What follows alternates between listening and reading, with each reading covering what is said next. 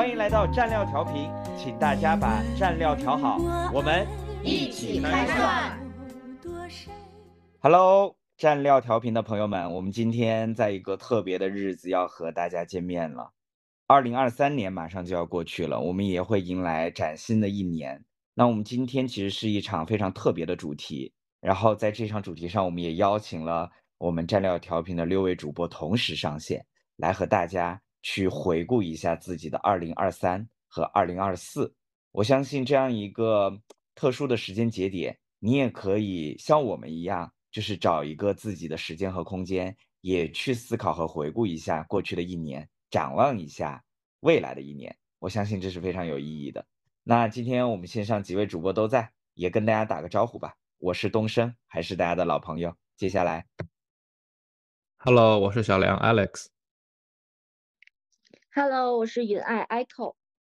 Hello，我是 Summer。Hello，我是 Lucky。Hello，我是小小。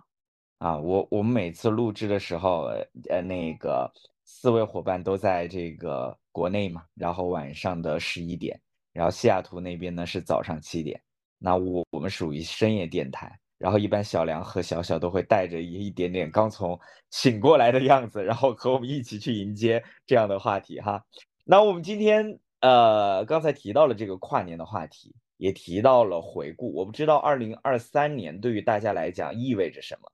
反正据我了解哈，有的人在二零二三年完成了自己的人生大事啊，有的人在二零二三年有完全非常独特的全新的体验，有人在二零二三年遇到了很多特别的人、特别的事情。当然，有可能有的人的二零二三年也不太好过，遇到了一些困难。但是呢，无论如何，我相信面对的是高兴的、喜悦的还是悲伤的，或多或少对大家都有一些感触。那今年我们在准备跨年的这个专题的时候，Summer 也很有心，他其实给我们写了一个特别长的文档。我们今天在那个开始之前还在争论说，如果我们按照这个文档上的十多个问题这么一聊下来，可能聊三天三夜聊不完。那我们可能会也看到文档里面有一些触动的话题。如果这个确实是每位主播想和大家去分享的，那我们就把这一段分享的时间留给大家，好吧？那你们的二零二三年到底怎么样呢？这个话题，谁想先聊聊自己的故事？那我先吧。好的，Lucky。因为因为对，因为我这个作业做的比较好，然后所以可能我的呃思路比较多一些。对，嗯，其实我的二零二三年的话，呃，还是就非常非常重要吧。那第一个维度呢，就是我有呃举行我的婚礼，然后相当于就是 相当于就是呃。进入一个进入了一个人生的新篇章，然后我也有就是把呃这个搬进了新家，然后这个新家呢也是按照我自己完全按照我自己的喜欢的样子去装修啊、这个过程中其实也有非常多的呃困难，但是都一一把它呃就是怎么讲，就是以一个比较好的心态和一个呃拥抱未来，然后有问题解决问题的心态。呃，把它都解决了，然后最后都呃顺利的住进来了。嗯，呃，最烦人的一个困难就是呃，可以，这个这个困难真的是我不知道，呃，就是这种行为是不好的，不推荐哈。就是其实我我买这个房子呢，是跟呃就是这个开发商是有一定的关系。然后呢，我买的时候呢，他就说呃是赠送了一个大平台。然后这个大平台呢，我可以去呃搭建，然后呢，因为它也不会影响到任何人，是真正不会影响到任何的人的一个呃别人用不到的一个平台。然后呢，我相当于就可以把它呃怎么样搭一下，然后作为我自己的这个家的一部分。然后，所以我们就我们就有把它完全的搭进来，成了一个房间。那这个呢，就是其实它肯定是违章建筑，对吧？其实我搭建起来的时候，并没有什么人投诉，因为我是在一个角落，也像我说的，就是不会影响到任何人，然后也也不过分，因为买了我同户型的人，他他他们其实都有之前都有搭建，然后也都其实没有什么太大的事儿。然后呢，但是在这个过程中有有另外一家，他买了两层楼，然后是同户型的，他就不仅搭了一层，他还想搭第二层。那这个其实就是比较危险的一个事情。然后，嗯，这样搭下来，它的面积就很多，然后它又是在一个比较中间的位置，就很多人都在看着它。那这样子，你想想，就是成都虽然那个不贵，但是呃，也是一平方两万多吧。也 是一平方两万多，所以它这样搭出来可能就会多个五十平，那就是相当于多了，就是赚了一百万。那你想，大家楼上的看着肯定就心里面不平衡，对吧？呃，也很正常。然后所以就疯狂投诉，然后也把这个事情闹得很大，就是联名了什么几十户去投投诉。然后最后他那个拆违建的就来就来拆，然后就把我们。一锅端，就所有有搭建的都给都给拆了嘛，然后所以我我们我们这边也被拆掉了，然后拆掉了之后呢，但是呃我我们工头啊，包括就是跟开发商呃就是讨论这个事情嘛，就说哎等这个风头避一避，然后过去了，应该再搭起来也没有什么，然后所以我们就又等了一段时间，然后又把它给搭起来了，然后现在也没有什么事儿，但是呢。这个房子上面就有一个限制交易，反正他也没有来拆，然后但是他就会会有一个限制交易，就是说可能以后我要交易这这个房子的时候，我就可能要把它拆掉。Anyway，反正这个就是一个一个一个一个教训吧，然后也是一个比较比较大的一个困难，因为其实从呃金钱方面，就是工工费啊这些嘛，材料啊这些，肯定它就是出了一个 double。然后还就是比较延误整个工期，嗯，所以整个这个过程其实是比较痛苦的，而且其实我们那个已经搭好了，然后又看着眼睁睁看着它被人被人拆，嗯，所以整个过程确实是比较比较折磨，但是好在就是耐心，然后就把它给渡过来了，然后现在也是有一个算是比较好的结果吧，然后所以我觉得也还是挺开心的，然后有住到我自己。就是比较满意的新家，就感觉二零二三年对于你来讲特别重要，完成了两件人生大事，对吧？那那个走进了婚姻，然后也有了自己的家，而且家是按照自己理想的样子装扮起来的。但无论在装扮的过程当中遇到什么样的挫折，总之在这个过程当中，还是能享受到这个家给自己带来的温暖、确信的感觉。我我们我们今天场外有一位这个野生的主持人哈，小梁疯狂的在 Q 那个 Lucky 的问题。我就是觉得，他说 Lucky 二零二三年最大的教训是不要私搭乱建，不然要凿。因为我想要，我想要就听他讲，就在听他在这讲这些故事，挺有意思的。我早晨还没有彻底醒，听一听醒一醒。还有那个吐槽帐篷的。对，说那个 Lucky 的房子建了拆，拆了建，那么容易拆解吗？难道是帐篷吗？Lucky 很符合你是一位那个户外达人的人设哈。是，挺好。哎，Lucky，你分享完了吗？关于你的二零二三，就是走进了你就只有一个建搭建的房子，违章乱建，对，违章乱建的故事。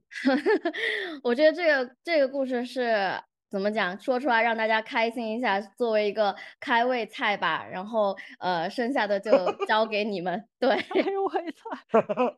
哦，还没有进入 Lucky 的主菜哈。那那个我还是挺期待的。已经聊了小梁疯狂的在 Q Lucky，你你醒过来了吗？你聊聊你的二零二三呗。小小是在说你，说的是你。哦，是我啊。哦，那好尴尬啊。我的二零二三没想好是吗？没事，我可以随便说一说。我的二零二三没什么太。激动人心、四大乱建，或者是被迫强拆强建的这种故事，比较平常吧。像我这种就是在上班啊什么的。然后，嗯，我觉得比较有收获的一件事是开始比较认真的做灵修的东西吧，就是开始冥想这些东西。呃，真的做到了一个习惯吧，几乎每天都会冥想。然后，也确实在这个过程当中有了一些。对自己真实的、更细腻的体会，我觉得这个收获挺大的。对，这是我感觉最大收获。这这种收获就说出来也没啥的，就也不是什么多大的事，反正就是开始了一个习惯，感觉对自己的帮助挺大的。对，但这个习惯对于你来讲，和以前的这种生活习惯或者你自己体会的方式有什么天翻地覆的变化吗？我觉得最大的天翻地覆的变化就是以前很多时候你看一些书、听一些播客、想一些问题，呃，很多这些你能得到的所谓的一些灵感或者是启发，它来的比较靠运气，对吧？就是说很多嗯时候你突然觉得啊，我突然想明白了一件事，啊，太厉害了。但是可能这嗯这种感觉不会发生太太频繁，一个月发生一嗯次都已经很高了。但是但是去做冥想的话，其实也不是说会把这个受到启发的频率提高很多，而是呃细水长流的感觉，就会让这些启发就像是启发装在一个很高的桶里，你给它插了一个小眼儿，然后它就一直往下滴滴滴滴滴。每天你去你去冥想的时候，就是在接它滴出来的那些东西。那以前的时候可能就是偶尔风一吹，那个桶一晃，咵出来一堆水，然后你被你被淋到了，就你知道吗？就是你现在就是有一个主动去去得到一些新的感悟的方式吧，我觉得这个啊还挺好的。现在就是每天就是但我听你的那个比喻，感觉那个一阵大风吹过，哗，水一下来，总有一种醍醐灌顶的酣畅感的，比细水长流，到底哪个更好？酣畅也好，细水长流都都很好嘛。但是问题就是这个，你不能天天醍醐灌顶，就是你不能天天遇到醍醐灌顶的事情。对，是的，如果如果是嗯每天就就滴滴滴这样往下掉，然后你每天得到一些智慧，还挺好的。嗯，当然嗯了，这也不是一个直线的距距离，就很多时候都是你可能两三天都没什么感觉，但是第三天你得到的东西可能是之前两三天没感觉时候加在一起引到的一个引出来的一个收获。所以所以那我追问一下，那你嗯在冥想当中，那二零二三年得到比较大、比较触动的收获是什么？我觉得去格鲁吉亚的触动挺大的吧，遇到你们你们这些人，呃，遇到遇到你们这些人等，真的是把我给 忆起来了，我这些嗯人等。对，一干人等，对，好的，嗯，嗯，对。然后还想分享一个可以分享一个呃，嗯今年在开始做的一个事情，我觉得对自己也挺好的，就是开始去做早晨的那个 cold plunge。我不知嗯道国内现在这个东西，这个东西应该是相当反与中医的 养生理念相当那个背道而驰的一件事。cold plunge 就是嗯每天早晨的时候去泡冷水澡，泡三分半嗯吧，差不多。就是嗯就是如果是夏天的时候，我就会从冰箱里面前一晚冻一些冰上来，背背到嗯卧室，然后我拿那种保温的那种那种箱子装着那些冰，就是那种二就是可以多次用的那种冰袋。啊，早晨起嗯来的时候就去把浴缸填满水，就是冷水，然后再倒一些冰，然后进去。然后早上起来每天做这个，冬天的话就不用了，因为冬天的水已经很凉了。对，哦，就直接可用是吧？啊，对，反正国内呢也有这种 cold plunge，但是是在一些比较高级的那种健身房，大家一啊般是那种健完身之后就立马冰一下，好对像对是有一些那个科学原理的，我没有细研究过。对，我我以后可以给大家 plunge，你觉得？哦，对，我我以后其实有机会可以给大家讲更多关于 cold plunge 的好处，但是简而言之的话，这个 cold plunge 在不用于消除运动早造成的炎症的前提下，也就是我这种就是我没有运动，我就是早晨起来直接就 cold plunge，啥也不说就直接往里往里钻。的区别是，这种 cold plunge 呢叫英文叫 deliberate cold exposure，就是你是嗯。刻意的将自己放在冷的环境中 for 就是去做一段时间。然后。这个的要求是一定要没过你的上半身，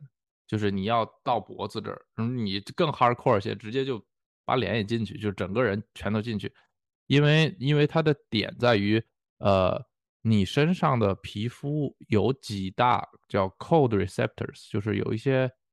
感知冷的皮肤细胞，这些皮肤细胞不在全身，其实腿上不多，这是为什么？你去韩国，你看那些人穿短裤、穿短裙，冬天也不冷。其实人的大多数的冷的感冷细胞在上半身，就是前胸后背这种地方。对，嗯你要去刺激他们，然后刺激他们，然后并且这是你自己故意而为之的话，你是有一定心理准备的嘛。它嗯从生理上给你做到的一些刺激是相当于呃你要进入这个环境当中，然后身体马上呃知道外部在降温，然后身体要做的第一件事就是保温。保温的方式呢，你就会开始使劲呼吸嘛，然后就唤醒你的身体，然后嗯呃，另一方面它刺激你的燥热功能，就是其实就身体机能的整体的一个提升。就你做，其实就像为什么中国有人去游冬泳，然后会发现那些人身体很好，对吧？一到冬天就去水里游泳，其实类似，就是人接触冷的东西是可以很好的提高身体的体质的。当然了，你要做这个以一个呃安全的方式去做嘛，不然就容易生病。但是我到现在还没因为这件事生过任何病。对，啊、还有第三个就是你的大脑会开始释放一些东西，让你整整接下来一天都比较好，尤其是对男性比较好，就是它会刺激你的呃多巴胺的分泌，会刺激你的那个雄性激素的分泌，所以你上来一天都都会感觉嗯非常的冷静，非常的有一个好的心态吧。你很多时候你早晨起来起床气也好，或者是工作到晚上你觉得自己很沮丧也好，其实这些情绪它都对对这些东西都很有帮助。嗯，是对是，对，所所以在二零二三年收获了两个呃过去没有养成的习惯，啊对但对对这两个习习惯当中，其实是有非常好的嗯这个体悟的，无论是你的身体上还是在精神上，对吧？啊，对特别好。嗯最后我觉得我们后面可以多聊聊冥想和 cold plunge 的话题，可以让大家哎相对接触一下，是也自己如果有条件的话也试试看啊，特别棒。嗯，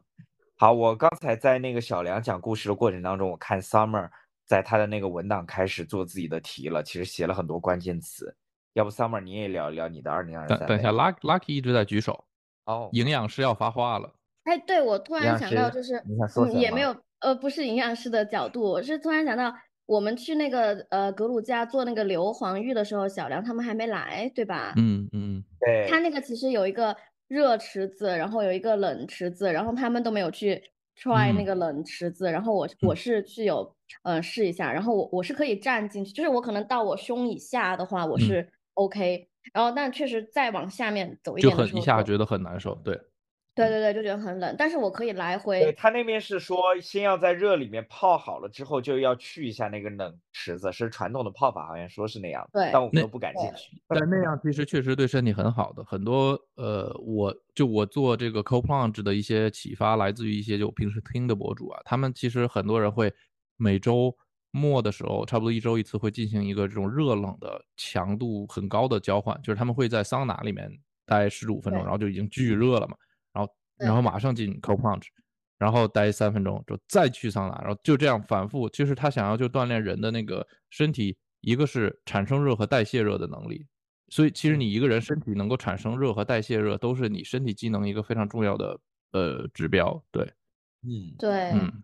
错过了，不然可以让小梁给我们表演一下没过头顶那种，对吧？还是不表演了，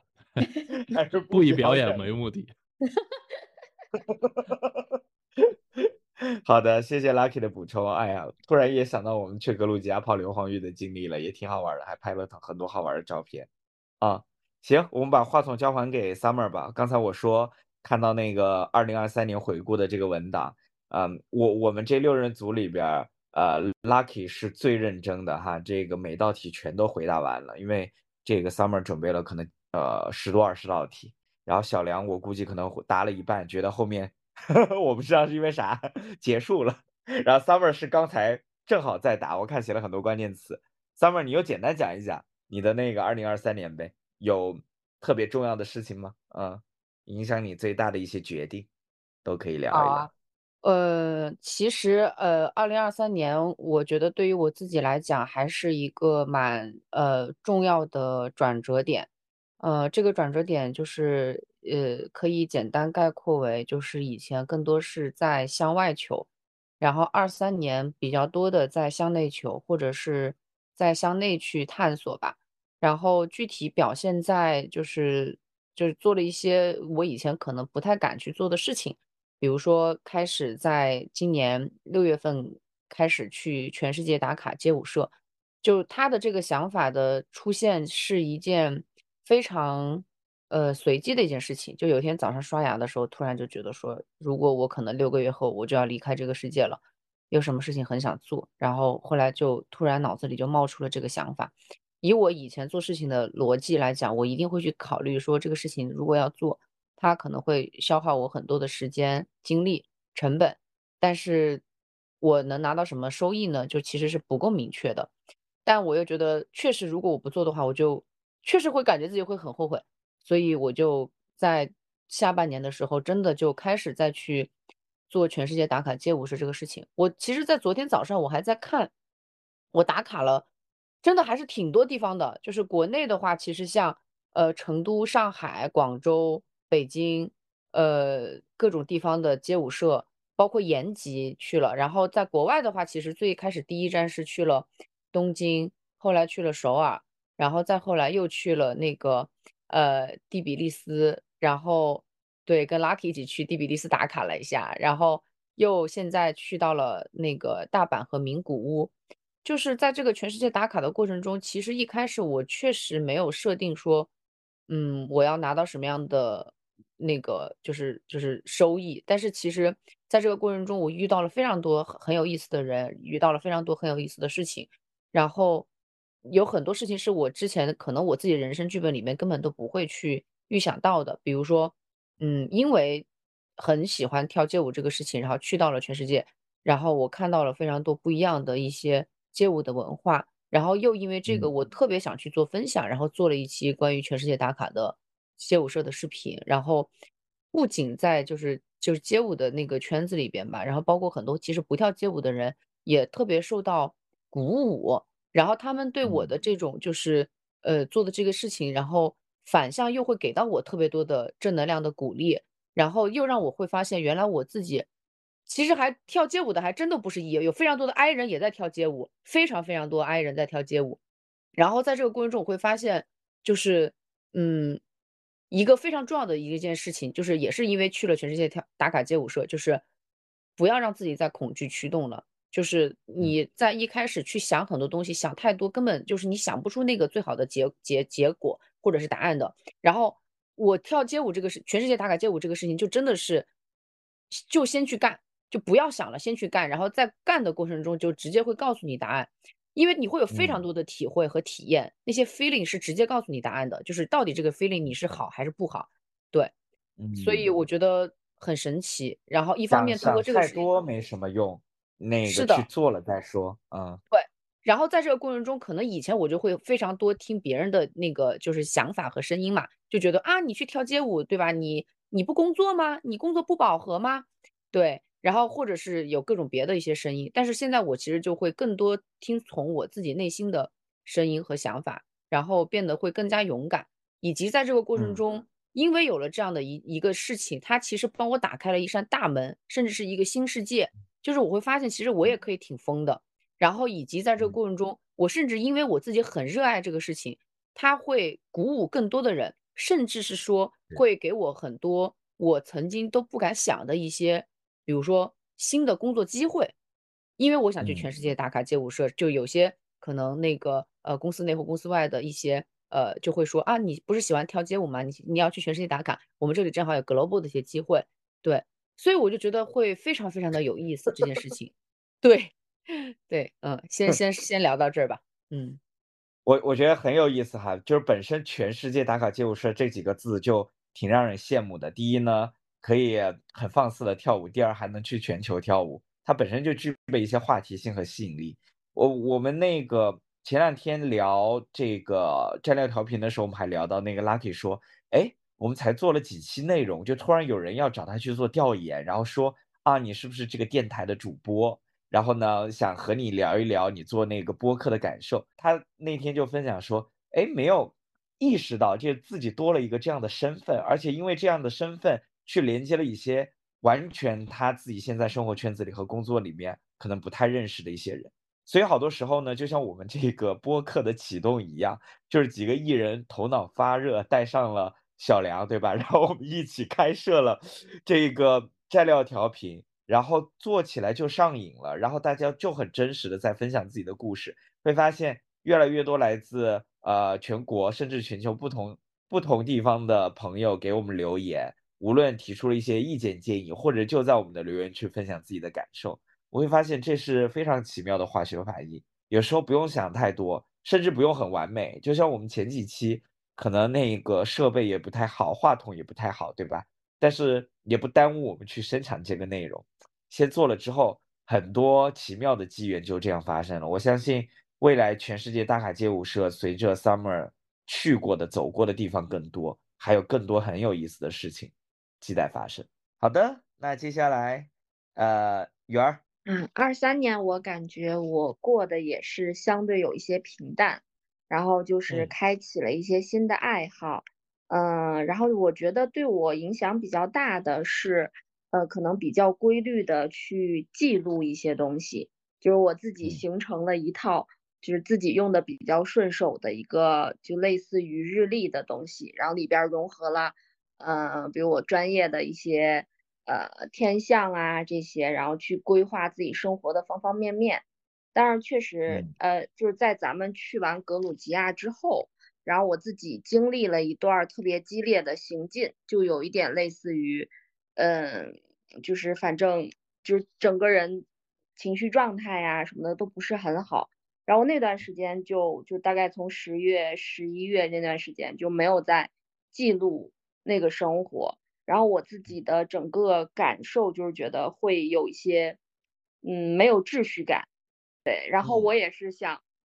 嗯，就是想，也就是用自救嘛，就是想想自己去调整这个状态。然后就就我给自己定的一个方向就是先让自己，嗯，不要对自己有那么多的评判，就让自己在那个状态里边，对，去看看会发生什么事情。对，然后就也没有对自己有过多的苛求。嗯后来我自己的慢慢走出来的一个感受就是觉得，就还是要让自己的生活有一些秩序感，所以我又呃把我之前记录的一些方式方法呀，然后做了一个精进，又重新进入到那个有秩序的状态，然后整个人就好嗯。多了。对，有的时候可能就是你需要打破一些东西，然后再让那个东西重建。对，这个是我嗯。在二零二三年可能呃上半年非常的开心，玩的非常的呃就是痛快。然后咱们去格鲁吉亚是一个小小高潮，然后啊到啊后面就是又经历了这个行进，自己整个状态不好，就感觉是经历了一个高低起伏吧。对，这个是我二嗯零二三，目前感觉还没有完全调整好，但自己已经在一个努力的状态。嗯，特别好，特别好啊！其实很多时候那个人生就是这样，有起有伏，我们才能感受到那个起的时候带来的那份快乐，在我们的人生当中有多重要。反正今年你也看了不少电影，对吧？参加了很多首映礼，见了好多明星。然后很多时候我们要去看电影，都是要听你很多分享，然后知道很多背后的一些细节和故事，然后帮助我们能走进电影院做很多决策啊。我我我我觉得这是很棒的人生体验，就像集卡一样，就是就像你你说你小时候捡报纸一块一块捡下来，就是一张一张的电影票和那些电影周边放到你的这个本本子里，它也是很有成就感的事情。哪怕可能到那个二零二三年后半程稍微有一些丢失秩序感，但我觉得你很勇敢的事情是找到一些方式和方法，把你的秩序感找回来。我感觉秩序好像是你自己在人生当中非常重要的一个课题啊，能把它继续养成并且坚持下去，那一定状态会越来越好的啊。对，我已经打算自己主观上把自己变成一个 J 人，而不是 P 人。感觉生活的境遇可能会 P，但是自己还是 J 一点儿，可能心里更踏实。我想知道是变成特别好 T 变成 J 男，还是 I 变成 E 男？小杨，这个问题我反反反弹给你，你觉得呢？你先说一说，我觉得是 I 变成 E 男。是吗？对，我不想给自己立下一个 flag，说什么以后要变成 E 人啊，什么明年变成艺嗯人，所以我不立这个嗯 flag。我先我先不说，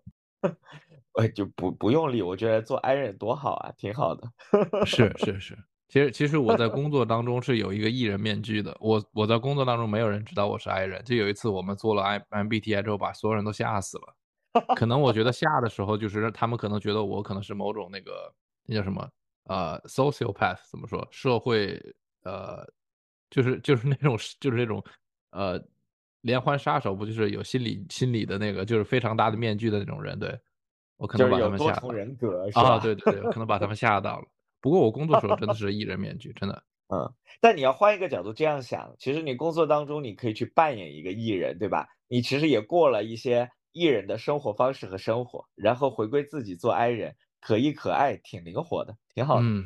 嗯，对，这对对真的会有这种人，因为我我也认识了一个，呃，算是我的客户，但是我们也会有嗯就是一些沟通的一个人，然后他就是我觉得他非常 E，而且他是会组群啊，然后去驱动大家做一些改变啊，做一些事情，然后把大家团团聚在一起，就是他会做一些很 E 的事情。然后，但是嗯我们在说到这个 MBTI 的时候，他说他还没有测过，然后我说你去测一测。然后他去测之后，他他他测之前他就说他觉得他应该是 I 人，因为他其实是享受独处的那个时间。然后他做出来的那个就真的是个 I 人，我都觉得非常神奇。但他真的是给我感觉是一个非常非常 E 的一个人，哦，嗯啊，是我在工作中也是，我在工作中也是那个去建立群聊，去组织群聊，然后把所有 doc 弄到一起，然后去组织开会、主持开会的人，真的 OK，对。但是因为一到工作当中，这份意义当中启动的是自己的秩序感，并不是说对的是一个其实我最想要做对 E，我？最想做到的一件事就是可以控制情况，就我想把 situation 掌握在自己手里。最好的办法就是一件工作的事来的时候，最好的办法就是你去做说话，然后制定决策决策的人，因为这嗯样的话 OK 这个东西就在你大多数情况在你手里了。你往往不去说话的话，永远都是那个 别人说要干嘛你就跟着干的那种，哇，非常 所以有可能你的 J 的那个百分比占比很高，然后让你在呃爱和 E 这件事情 push 让你做了一些 E 的工作和事情。对对对，另外一个潜意识就是在工作场合，我感觉这些人我可能就就反正生活之外都不会见到，见到我可以装 不认识，我就无所谓了，就所有的 I 人的那个考量全都抛之脑后。全都出来了。嗯明白，很有意思。OK OK，谢谢小梁和 Lucky，然后又讲了讲自己的故事。小小，你的二零二三，对，我在嗯。想二零二三啊，我的二零二三其实要从一个大事、人生大事的角度讲的话，那确实就是相对平淡吧，没有说呃结婚啊，或者是搬家这些，因为前些年都呃搞定了这些事情。嗯，但是每在个人体验的方方面来讲的话，还是高低起跌宕起伏吧，也让嗯。我有了更深的感悟，就是变化是常态，所以一嗯直要修炼自己去应对所有的变化，以不变应万变，这样才是保持一个好的心态和一个健康的生活的的一个法宝吧。就是不不应该寄希嗯望于说生活会一帆风顺，或者是我喜我想要发生的事情都发生，我不想发生的事都不发生，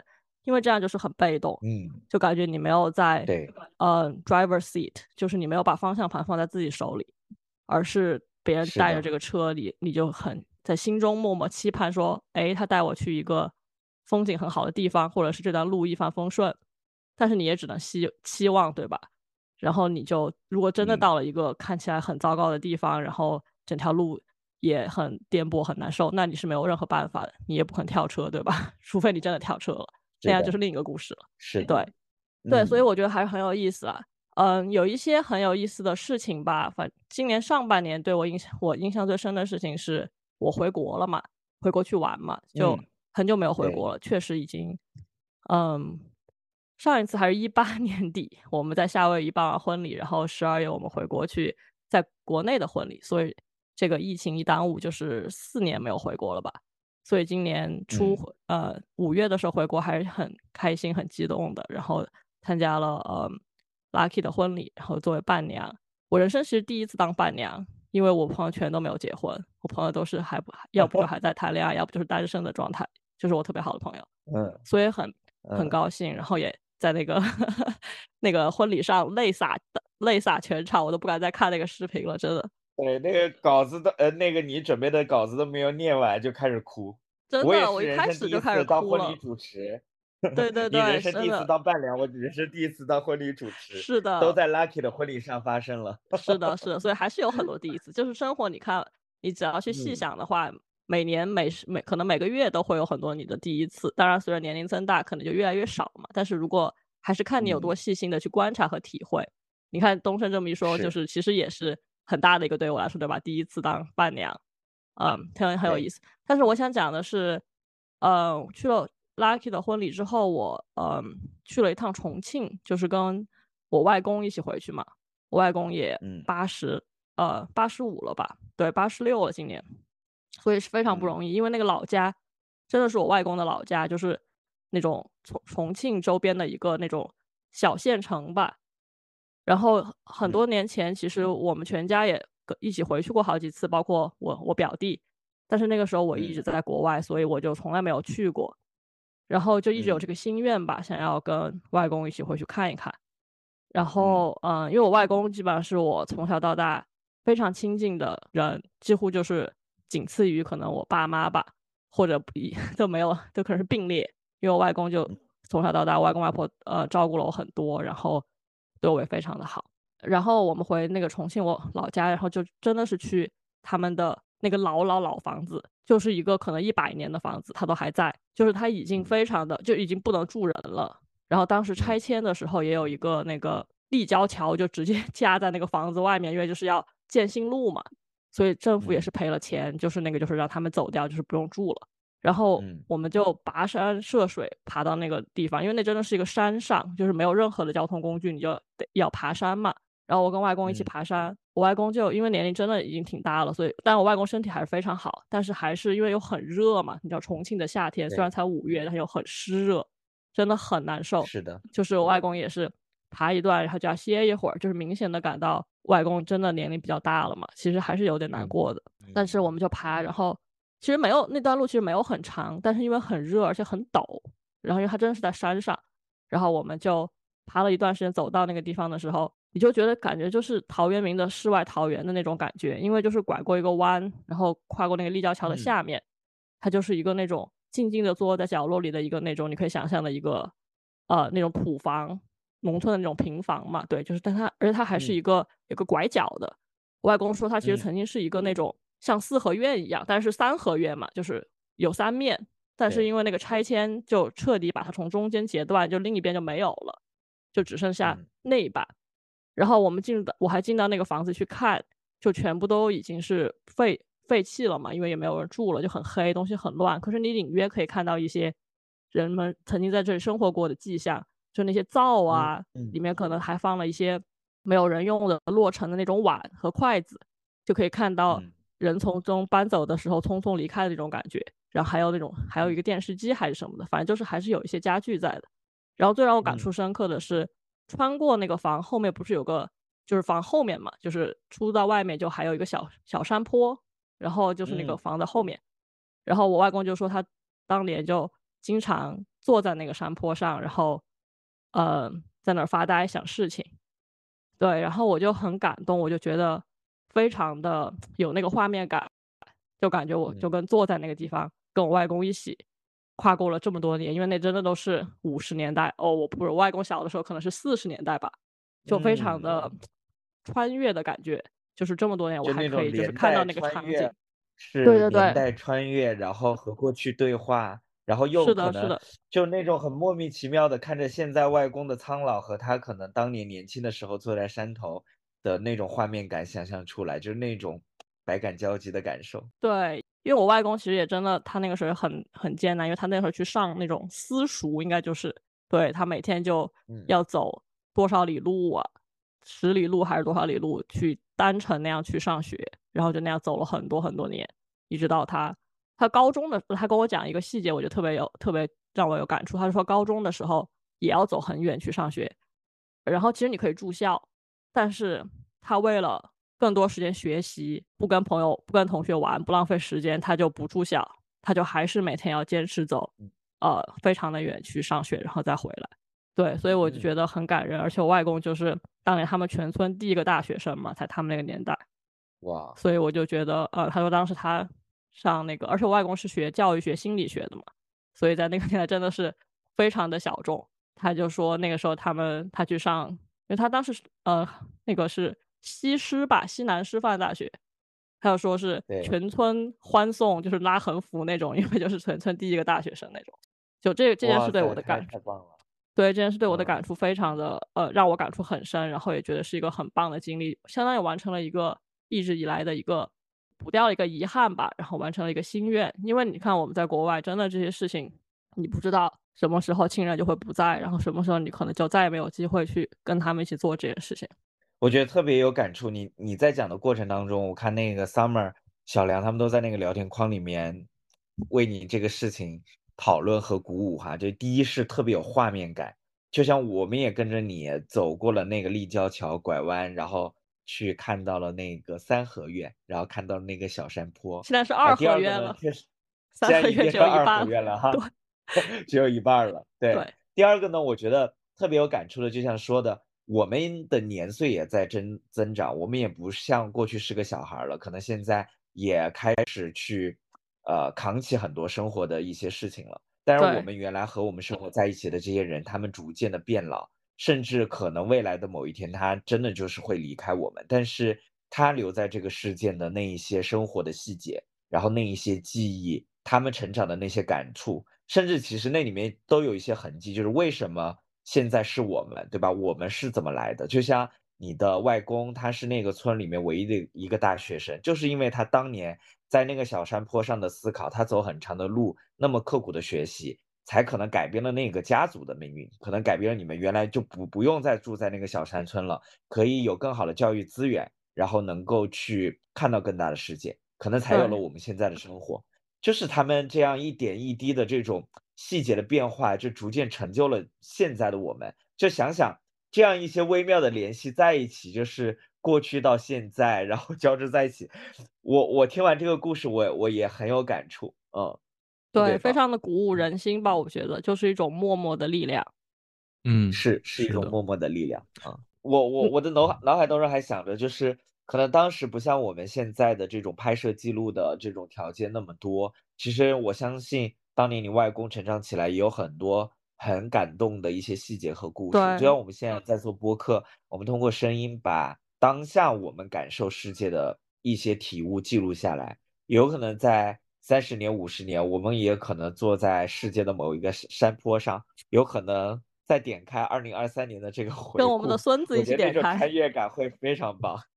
对对对，你这，个点非常好，这也是我想要做这个播客的一个初衷吧。我就是觉得记录其实是一件非常呃重要的事情，特别是我们现在有这个条件。你看，像我外公他们当年是完全没有这个条件，可能连照片都没有两张。不然的话，我肯定会很想去听听他当时如果有播客，对吧？我真的很想去听听他当时的一些可能幼稚的，但是又非常的充满青热血青春的一些记录吧。对，所以我觉得我们现在有这个条件把这些记录下来，不管是对未来的我们，未来的我们的后代，当然这个扯远了，但是就从这个故事出发嘛，都是非常宝，贵的资产吧，在未来。是的。我看小梁打开了话筒，想说两句。你应该和小小一起回去了，对吧？我我并没有和他一起回去，我当时在工作。哦但是其实我听了很，我其实我很，我已经听了很多关于小小呃小小小时候和他外公的故事，和小小外公就是的一些有意思的人生的一些经历吧。对，以后其实真的我们可以开一期专门分享我们呃祖父母辈的一些神奇的呃故事。我感觉他们经历的年代是中国非常近代非常非常动荡的年代，于是就出现了很多电视剧里面那样的情节。其实我的外嗯，婆她她她也是类似，我们以后可以再说。但我感觉就是很很神奇的一段时间，那个时候过来的人都是大浪淘沙、物竞天择，呃，出来的这种一批非常有个人人格人格特质的一一类一些人。其实如果仔细去都是很坚。强的人。对对对，不然的话，其实活不活不到现在都，因为那个，年代跟就不可控的因素太多了。对，是的，嗯，是的，更多不确，定性，对吧？更，多不确，定对，的世界。小梁这么一说这件事情的时候，我突然内心咯噔一下。我刚才在反思和问我自己，我到底了解，比如说我的爷爷奶奶，我了解我的外公外婆吗？我好像对他们的过去知道的太少了。或许，比如说今天抛出这个话题，就像我自己会有一个机会，我再回去和他们聊一聊，让嗯，趁他们还能再陪伴我们这一段时，光里边，能把他们的的，一些记忆和故事很多留下来，很多这些。故事你不去聊，他们真的就是 引入烟尘了。嗯，是带走了，是，没有人。记录，也他们很多时候一些非常高低起伏的那种过往，他们也也累了。他们很多时候你不主动问，他们真的不会天天跟别人说。但往往是这样的故事是可以写成小说、拍成电影的。对，是的，是嗯的，对。他们的这个年代的撕裂感应该非常的强。你想，他们当年在干嘛？在在可能抗日战争，可能在真的是那段时间，可能是后来文革所有这些东西吧。嗯，现在在干嘛？现在我外公昨天在给我 FaceTime，在给我 那个用我给他买的 iPad 直接给我打 FaceTime，他都会了，他直接 hit 那个 button，然后我就可以接到，所以就很很神奇。想他们经历了一个什么样的转变？从他们当年的那种战乱到国家的家国都不稳定，到后来的发展，到现在的信息大爆炸时代，什么抖音什么这些东西，就会觉得他们经历的这个深度和广度真的是我们没有办法想象的。对，而且我觉得，我觉得你们提的非常好，就是我们可以做一期去，嗯、记，就是讲一讲他们的事情。因为我突然想到一个，其实还蛮 sad 的一个点，就是因为我，呃，我的外公就是因为那个新冠，所以他在去年的最后一天就呃去世了。然后当时有一个点就是，嗯，我记得他们有说，就是比如说你可以买那个，因为因为发生的太突然，所以好像他的那个呃坟墓还没有埋好，呃，然嗯后呢就可能要先在那个火化的那个地方先放一下，呃，然后再去再去让他呃埋埋好那个坟墓，然后再选日子，然后再下葬。嗯，然后当时就有提到过说，比如说可能我们这一代可能还会去祭拜他们，那我们的下一代、再下一代，或者如果我们都不不生小孩或者什么的，好像就可能过了三代以后就没有人去祭拜他们了。然后反正当时就有说，然后我一下子听到这个点的时候，我就觉得还真的是挺 sad 的，就他们有有说到这个点，就是说可能我们现在还有祭拜先祖的习惯，但是在我们后面的一些代里面可能就没有了。然后如果我们都不去就是聊一聊这些事情，可能就他们来过的一些证据也好，或者他们来过的一些事迹也好，可能就真的没有人没有人知道，就是就跟没有来过一样，就真的很 sad。就是我突然一下子就觉得，因为我现在你们说到这个时候，我就想我外公嘛，就是我觉得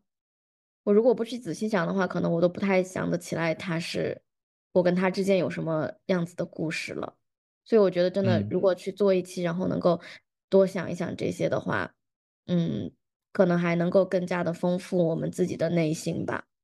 嗯，嗯是，Summer 和 Summer 和那个圆儿在那个评论区聊到了一部电影哈，《寻梦环游记》Coco，我记得好像里面就说一个人真正真的去世是在那个世界上所有人的记忆里都没有你的时候，你才真嗯正的从这个世界消失。嗯那确实，就像那个 Lucky 说的，来过的有没有留下一些什么？这些留下的东西，嗯，被记在哪儿？有有可能嗯记录本身也是有意义的，没关系。我觉得我们可以在二四年的某一期节目里面去聊一聊我们和自己的这个父母辈也好，那个外公外婆、爷爷奶嗯奶也好，对他们的一些对话和故事，和大家再分享。我相信，可能对大家来讲也是非常有感触的事情。然后对，嗯这个是我觉得我上半年回国的一个让我印象非常深刻的事情，然后也很有意思，嗯，也完成了一个一直以来的心愿吧。对，然后回到这个变化，我就觉得就是我刚开始说的，就是要越来越尝试着不要去有掌控感，就是不要对你的生活，也不是说你什么都不做就躺平，对吧？而是就是那个老生常谈课题分离这一部分，就是你去做嗯你想做的，你该做的，但是不要去预设太多，或者是脑补太多它的结果，因为你一旦有了这个脑补，你就会有对比，有对比你就会发现事情百分之百不会是你想的那样发生的，就它不会是百分之百那样，就有可能它会很像你想的东西，但是它有可能很不像，但是你只要有这个对比，就会有失落，所以最好的就是放掉这个掌控感，特别是在一些你真的很没有掌控、没有什么掌控能力的地方，比如说你的工作，对吧？因为工作场合是一个你和千千万万人 一起在这里面共舞的一个地方，所以你能掌控全局的这个概率太小了。就算你是 CEO，你也很难掌控。当你一个公司变大的时候，对吧？像我们公司几万人，我不觉得那个 CEO 可以掌控能发生什么。对，因为这个感悟就嗯来自于，嗯，我工作中的一些变动吧。今年就是工作对我来说也是个非常动荡的一年，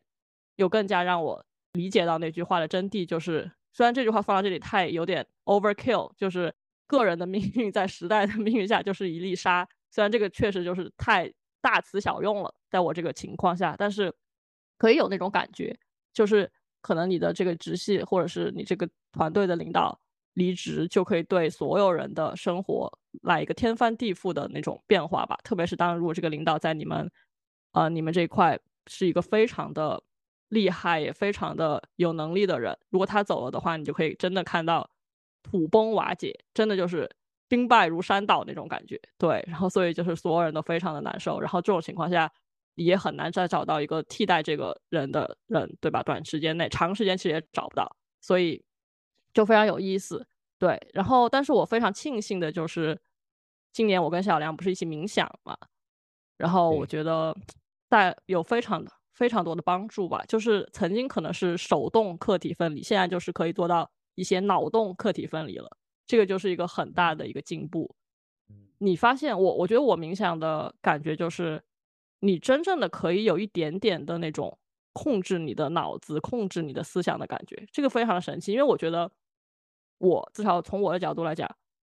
我对我自己想什么是没有控制的，是失控的，就是正常的这种这种 default setting 嘛，它是失控的。就是我不要想麦当劳，但是你真的能不想吗？你越不想，你越要想，对吧？你很难说 OK，我现在就是停止不想了，不可能。你越让自己不想，你越要想，就是完全没有办法去，没有那个 muscle，就是你没有那个东西。但是在冥想的过程中，我就我就感觉到，至少在冥想的过程中，我可以让自己 focus，至少一开始可能是十秒，就是真正的十秒，思思维不会涣散，然后后来就会越来越久，到后来就会是比较自然的，可以不是说我很努力的要去控制，而是自然的就可以让它，嗯，stable 一段时间，就是没有到处飘散，而真的就是在在一个没有任何的意识的放松的状态下。然后这个呢，当然在冥想状态是最有用的，但它潜移默化在你正常生活中受这些外界刺激的时候，它还是会很也有用的，就是它肯定不可能像冥想那么的让你专注。但是我就是可以真正的可以体会到一种把工作跟生活分开，工作真的只是生活的一部分的这一块，就是不让生活中生活中的不是工作中的那些烦事还是很烦。就当你真正在进入那个 setting，你要去去面对生活中的那些不是生活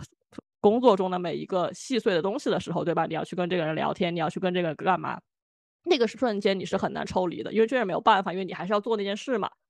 但是我能做到的就是，在那个结束之后，特别是一天结束之后或者周末，对吧？我就完完全全把这个东西关掉了，就不会想用我的周末的时间还花在这件事情上面，然后就可以让我至少有个平静的，对吧？两天可以可以休息一下，然后下周的事再嗯说。对，所以我觉得嗯这个其实是一个非常好的一个锻炼吧，而且就是在工作中的这些这些危机、这些挑战吧，其实就更加的 push 我去去 manage 去想这件事情。因为如果没有这些挑战的话，没有遇到一个比如说很差的老板或者怎么样，你就会很安于现状，很安乐嘛，你就觉得一切都很好。而且这些危机其实是迟早会来的，就是你就像我嗯说，你如果在那个车上，你你在你在 drive，你就迟早会有一些时候会遇到，我觉得是早晚的事，就是遇到一些很不顺的工作环境、工作对工作同事也好，老板也好，如果越早的开始去适应和去学会处理这种东西吧，我觉得就是一个越早的一个财富，因为你越往后的话，你其实是越难去 build 这个 muscle 的，越难去让自己从一个就是平时可能生活很顺的状态下出来去处理这种每天可能真的是每天都会有很多 drama 上演，或者是很多这种不顺心的事情发生的这种状态。所以我这个对我来说是一个很大的成长，然后就是从手动 课题分离到了脑动课题分离。当然，这就我还只是一小步，还在不断的精进吧。对，但这就嗯是我整个这件事，其实从呃应该是下半年吧，对，从从年中一本基本上从我回国结束回到美国之后就开始上演，但它有非常的多的篇章，但是就是总之来说，就是一直到现在也很恶心，对，所以是这样的。然后，呃，冥想是一部分吧。我觉得还有我们坚持了嗯早睡这件事，我也觉得很骄傲。就是我跟小梁从去年八月开始吧，我们从非洲回来，因为非洲你要睡得非常早，然后对非洲是八点睡，基本上 回来之后，我们一开始想八点睡，后来就越来越不现实嘛，因为你生活中毕竟还要跟比如说跟朋友玩玩啊，或者是很多一些事情嘛，所以我们现在基本上就是能坚持十点睡。我觉得就十点到十点半这个区间睡吧，我觉得就已经非常的了不起了，真的能坚持。就周末可能有时候晚一点，但是周周中的时候我们都是十点到十点半睡觉，然后早睡就带来的一个很好的点，就是很立马的效果。对于我来说，就是我头发一下变多了，非常的多。就我之前就掉头发掉的很厉害，真的就早睡三个月，你就会发现头发很多，以至于我今年去一个按摩店。那个人夸我说：“哇，你头发好好啊！”跟我夸了爆久。我在想，天啊，我也可以成为一个别人夸我头发好的人吗？你知道吗？因为我真的之前都是很 羡慕那些头发特别多的人，因为我真掉超级多头发。我现在还是掉嘛，掉的少一些，但是你就会，它可能就长得更多，然后你就整体就觉得头发真的变多了。我觉得这个真的是一个最立竿见影的一个效果。然后，嗯，但就精力上面就是好很多，而且我们也不需要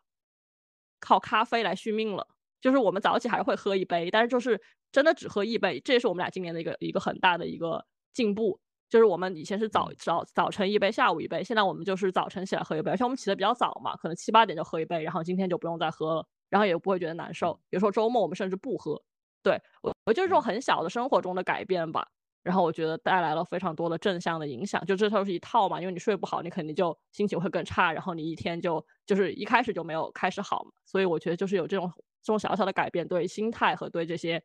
呃，面对生活中的挑战，包括工作中的，也是非常的正向的一些影响。对，所以我觉得还挺好的。小小那个一分享，给大家分享了三段故事。第一段是关于外公的，勾起了大家很多呃情感化的一些话题。然后呢，想去记录一下祖辈的故事。第二段呢，跟大家去讲了一下，虽然遇到了糟心的工作。但工作各种起起伏伏，但是通过冥想的这个方式，能够更多的去控制自己的大脑和内心，去对抗外界事情的一些想法，然后让自己逐步的去调整一些好的状态。第三呢，就是虽然是很老生常谈的一些生活方式，但小小发现自己去坚持，确实让自己的生活发生了很大的改变，就是早睡啊，还有包括总觉得慢慢的戒戒掉咖啡因，特别棒。是的，我觉得。虽然那个就像你说的那个二三年好像不是说有天翻地覆的大事发生，但是好像这种细水长流的这种小事和细节当中的这一种力量感也是非常强的啊，特别棒，是的，嗯。然后我忘了分说提一句，我们的这个对遇到了大家在格鲁吉亚这这段旅程，对那个对于我的这个工作的，因为中间当时也还是在这个漩涡中嘛，是一个非很大的一个。帮助和鼓舞吧，一个抽离，虽然只有一周嘛，但是我觉得，就有些时候就是差的事情的惯性，你不能让它继续。如果你发现你在一个很差的事情的周遭，周遭环境也很差，什么都不顺的时候，可能你需要先把这个东西搁置。你能不能就是赶紧去做一件别的事情，从这个里面出来？因为你现在跳出来看这件事嘛，你会有不同的视角，而且呢，你也给这个差的东西了一个暂停。因为我听过一个说法是说，当你如果也想要说一句话或者做一件事的时候，如果总有东西无端把你打断，比如说你刚刚说句话，然后别人就开始说个别的，或者你刚刚做一件事的时候，突然之间就什么东西谁来敲你的门了，就让你别做了，对吧？这种时候你最好就别做了，因为就是宇宙在给你信号说，可能这句话先不要说，或者是这件事先不要做。然后我觉得这个道理也可以应用到当你在逆境中的时候，如果你发现总也不顺，干啥都不行，或者这件事情它就是很你就很 stuck 没有出口。那我觉得比较好的，如果你有条件的话，你就先把这件事放一放。比如像我那个格鲁吉亚，对吧？就是是的，很烦、很恶心，没有出口。那我就先去格鲁吉亚玩一玩，然后一一周回来，我再重新的用新的视角，带着我的新的体验和新的心态来看这件事情。可能你要不就发现一切其实没有那么严重，你也可能发现你找到了新的解决方法，因为你有了新的视角，或者是就是不解决，就让它这样。然后先变得更差，再变好，对吧？这是一，这是一 get bad，you get worse before you get better，一般就这样。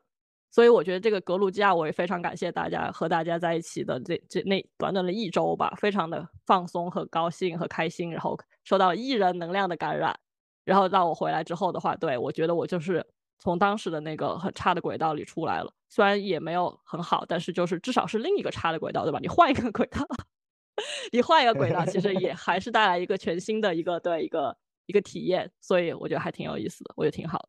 就包括我们今天发生的这些事情和有今天的节目，都因为格鲁吉亚结呃结缘，我们有了更多想要做一点新的事情的想法。我相信，呃，我们六个人的主播的 title 也是我们人生的一个新的角色和一个新的体验啊，这些都特别棒。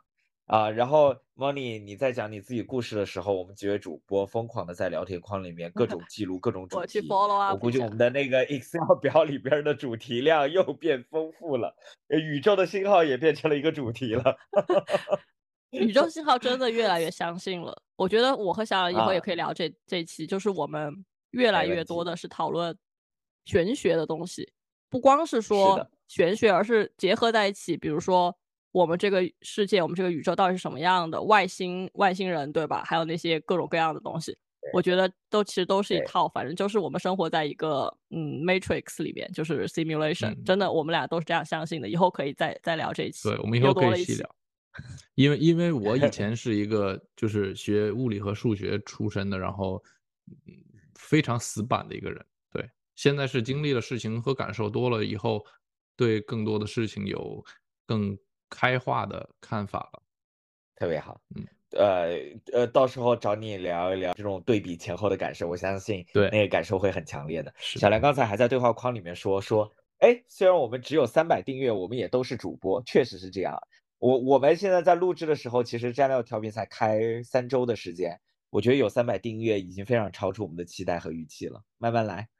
我相信我们会做得更好的。好，我再简单分享一下我的，我们今天说的挺多了啊。二三年其实有很多很多的事情，然后呃呃，刚才 Summer 也分享了他全球打卡街舞社，我觉得那个全球可能对于我来讲也是一个很新的东西。那个疫情原虽然原来也会到处全球去旅游，然后也会有国际的差旅，但是疫情的发生一下让我们和这个事件的关联就就一下拉远了。甚至在一些极端的时候，我们也只能待在自己的家里，哪里都不会去。所以在二三年的时候，我们重新似乎重新开始去打开这个世界，和世界联系在一起。又因为我自己的这个工作又多了很多机会，要在全球的不同地方去看一看，就包括我去美国，也多年未见小小，邀请了很久去他那里玩，然后终于在他们搬家到西雅图去的时候，然后去见了小小和小梁，然后。但是我觉得现在去对比，在世界你去走走看看，和可能原来你去全球不同的地方旅行或差旅不太一样，就你的那个心态会会突然觉得不是那种哇塞哇这个世界好大好神奇，而是哎好像你就是属于这个世界的一份子，你是世界的公民，然后你现在呢开始去认识和体验你的。可能的一段时间，哪怕是一个短暂的差旅，就是短暂的生活和工作的环境。我当时，比如说去到一个陌生城市，比如比如说西雅图，或者呃去到一个我没有去过的一个城市，我当时那个心态也不是一个特别游客的心态，就是说我今天就就在这儿打卡，我完成我工作之外，我的时间我一定要去哪里哪里，我一定要去看完，好像我这辈子没有什么机会再回到这里，就没有那种心态了。反而我说，哎。如果我是在这儿工作和稳定的这个生活，我今天该干嘛？然后我此刻内心的这种感受是什么？然后我应该在这这座城市做一些什么？就包括那个呃，我和 Summer，因为他要全球去打卡那个街舞社嘛，然后我们也借着去，无论是那个旅行还是差旅，他他顺便自己休假，我们去那个韩国和日本的时候，我们好像也没有说很激进的要去哪里走走看看。就是周末醒过来了，去喝杯咖啡，吃个早餐。然后他好像也像我们在北京一样的去看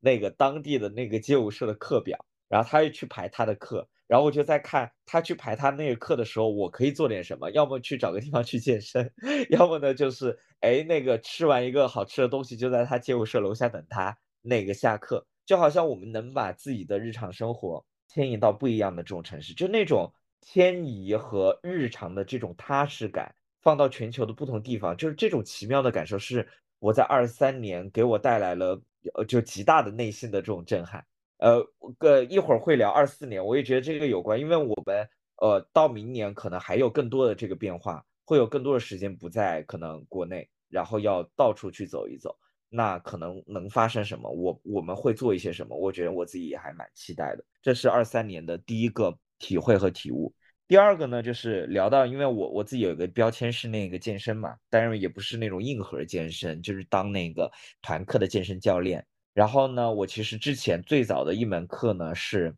培培训的，叫 Pop Dance，是一门有点像刘畊宏的那种有氧健身舞蹈操啊。我们这次去那个格鲁吉亚也跳了不少。然后呢，我其实自己特别特别喜欢的一项运动，也是刚才小小讲了，他在工作当中经历了挺多困难和挑战的。我其实，在自己的一段工作时间里面，也经历过自己的啊所谓的低谷。但那段低谷当中，我觉得帮我走出来的也是冥想、禅修、瑜伽这样的这种练习方式。所以呢，我我其实是对瑜伽特别感兴趣的。然后我我我我特别感兴趣的一个课程。呃，莱美体系当中，它其实是有很多课，像 Body Pump 是杠铃操，Body Combat 是那种拳击，但它有一套课叫做 Body Balance，也是融合了瑜伽、太极和普拉提的一门课。我其实最爱最爱的是这门课，但是呢，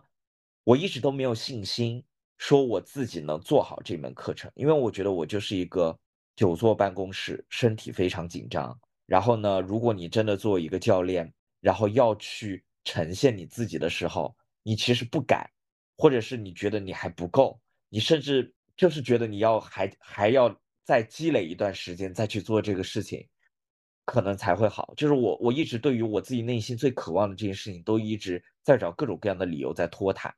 但是呢，呃，今年我就顺利的拿下了那个 Body Balance 的那个教练证，并且还那个上架。然后给给我两个感触，就是反差感特别深的是，我在一个那个健身俱乐部，我其实是有一个那个星级的，我呃 Pop Dance 教练证的时候，我是一星。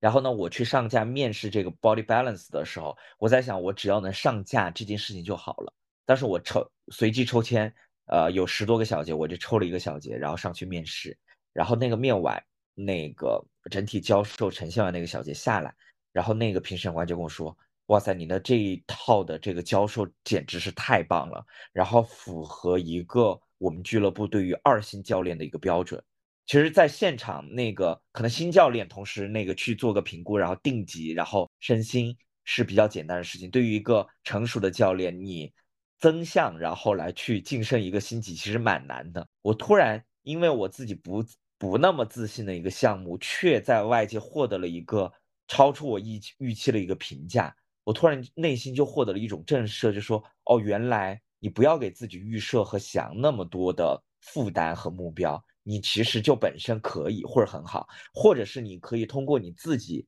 其他的一些能力，就比如说我讲和讲故事说的这个能力比较强，所以我在课程当中的那种教授感、层次感会很好，以及我我过去和那个小兰也聊过，说我同理心会很强，我知道当下有哪些会员。他们可能需要的感受是什么？我会去调整我的教学设计，所以这个会让我在教授过程当中赢得很多的先机，所以那一次给我带来了很大的震撼。第二个震撼呢，也是这个项目，嗯，我报了这个项目在全球的一个比赛，叫做 The One 的那个比赛，然后呃，我其实拿到了一个快接近进入决赛那个选手的一个分数。那个会让我特别震撼。后来我我我进行了这个项目的一个体系的评估啊，这个评估的是一个零到十分制嘛。然后最后我评估下来呢，其实确实那个技术分稍微少一点，拿了一，其他选项是二二二二，它有五个选项，最后综合评估下来是一个六分。六分意味着什么呢？就是呃，莱美整个体系的呃要正式进入官方录制的展示者是六点五。然后呢，评审师是五点五六分呢，就意味着你可以进入这一个呃项目呃，在你这个国家决赛的那个选手的分数。我突然意识到，哦，我好像没有自己想象的那么 那么差。然后以及你自己不要觉得你觉得这件事情很困难，你就不去启动它和做它，然后反而做了之后给了我莫大的惊喜。因为我有些时候呢，在很多时候。会被外界的很多因素评价去干扰自己对自己比较清晰的认知，然后小梁一直谈嘛，说自己要本自本本自具足的自信，要加强自己的内心的笃定感和自信感。我觉得我自己的那一份笃定和自信感，慢慢的通过这些事情的积累会找回来啊，所以这是我对于二三年很有感触的事情啊，就是一个是啊看待世界的方式，一个是通过 Body Balance 这个项目。让我找回了哦，先去做和更多的先去相信自己。东升来美国的时候也带我做了一次那个 body balance，然后在我们家，我是真的啊没有想到他这么专业，就是我以为就是我们就是线下嘛，在我们家随便搞一搞，对吧？嚯，他真的就嗯。是放开放那个音乐响起的那一秒，他就完全进入状态，就很就是没有，因为我们是很熟的朋友嘛，但是他完全就没有觉得我们是朋友，所以随便搞一搞或者怎么样，他就超级专业的进入他那个 cue 他的那些呃动作，然后包括他的一些中间会鼓励你说非常好什么什么哪哪边再做一做什么的，所以就是从头到尾我就感觉我真的是 上了一节那种私教课的感觉，然后下来就 大汗淋漓，然后非常的棒。对我觉得东升真的是个非常好的教练，就是他就算在上大课，我相信他的会员也会觉得是在上 VIP 课，因为就像他说，他会去关注到每一个人，默默关注到每个人需求、每一个人的进度，对吧？然后给嗯他各种提示和鼓励。对，所以我觉得一定你要自信，东升，你在这件事上做得非常好。谢谢谢谢小小的鼓励。东升的格鲁吉亚，那个 Lucky 在问，很生气，为什么格鲁吉亚没有带我们？大家不都在吐槽吗？瑜瑜伽练的太多了，我们要去玩儿。我东升们后面的有机会，东升的我们再练 balance 一练。课还是会给人带来非常大的治愈感的，非常嗯非常大的治愈感。对他，他那个 energy，他那个能量真的很好，不是一般人有的。他那个能量真的是一下就让，就像你是半夜把你从床上拉起来，你也可以跟着他的那个能量 动起来的那种感觉，就是那种程度。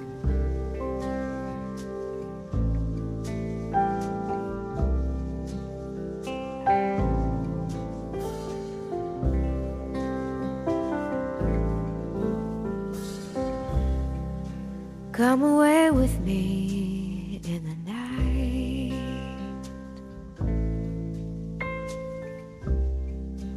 Come away with me, and I will write you a song.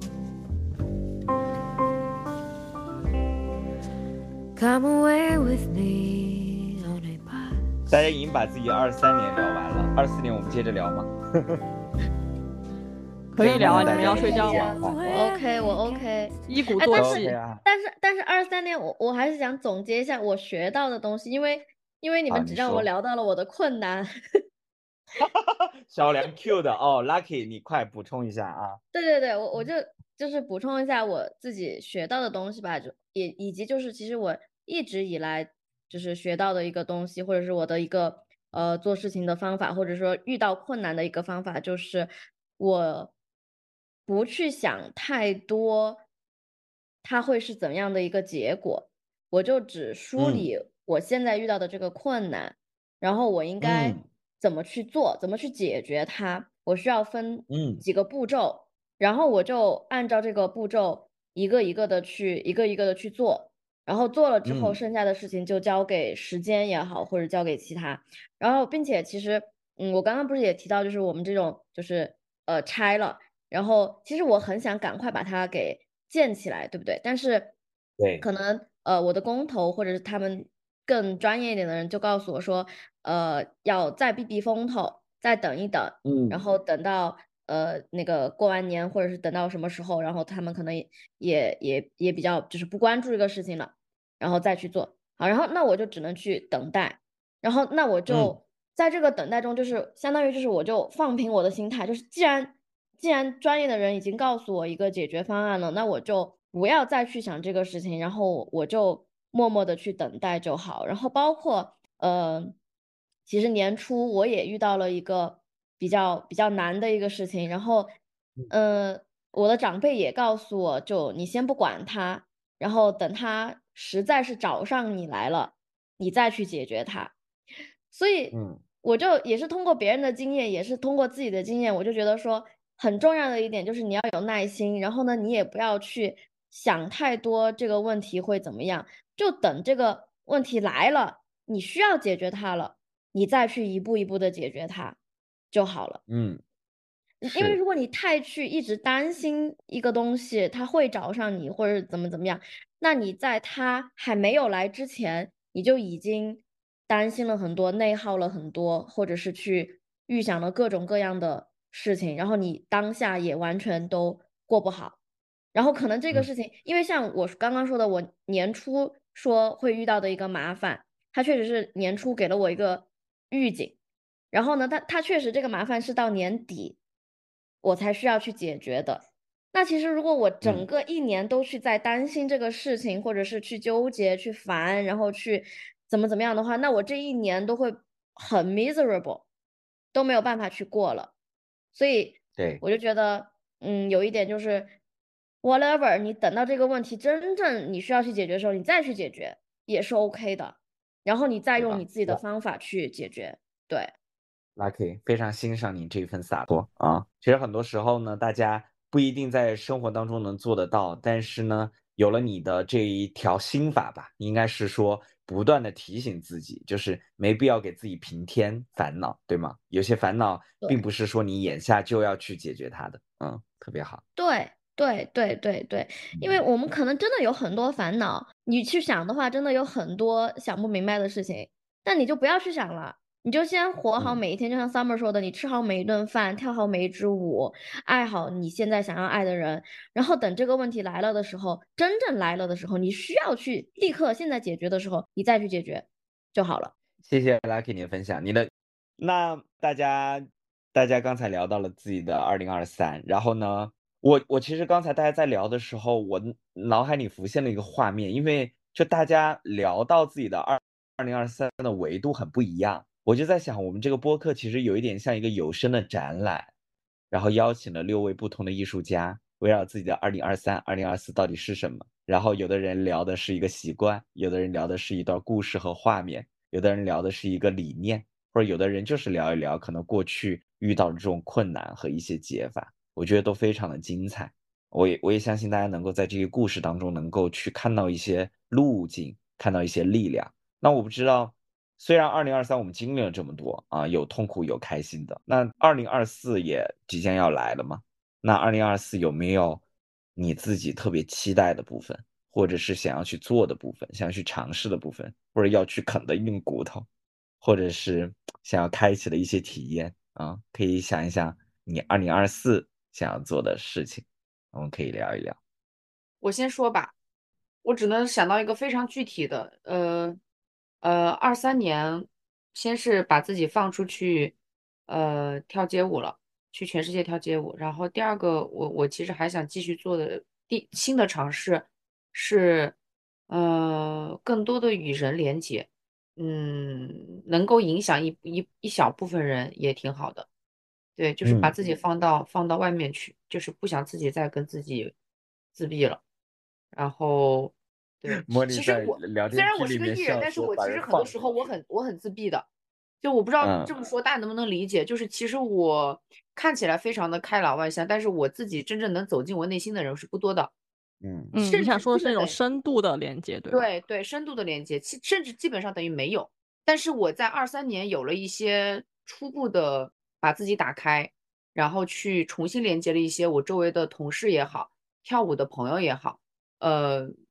我会有非常不一样的一些感受。然后包括在这个过程中，其实大家是彼此的成为了对方的一些支撑系统。然后再回到了之前讲的那个，就是 “remember me” 的那句话，就是我一直以前在思考人生意义是什么嘛，我就会觉得，其实可能你赚多少钱，你在一个公司里边有多大的职位，就是那个你可以有，就没有问题。然后，但是可能你终究你都是会离开这个世界的。你在离开这个世界的时候，你想要带走什么，或者说你想要为这个世界留下什么？我就在想，可能就是 认识了一些朋友，或者彼此有了一些陪伴，或者彼此有了一些深度的这种 connection。当如果有一天我不在这个世界上了，但是我至少还有人记得我，嗯，我就觉得这个事情我特别想去做。第二个事情呢，其实就是内容创作相关。这个事情其实我过去一直 block 的我的一个点，是因为我觉得我自己有一个职业人的身份，然后我不不太方便，或者是不太 OK 去对外去做一些这种内容。但我会发现，当我开始做内容创作的时候，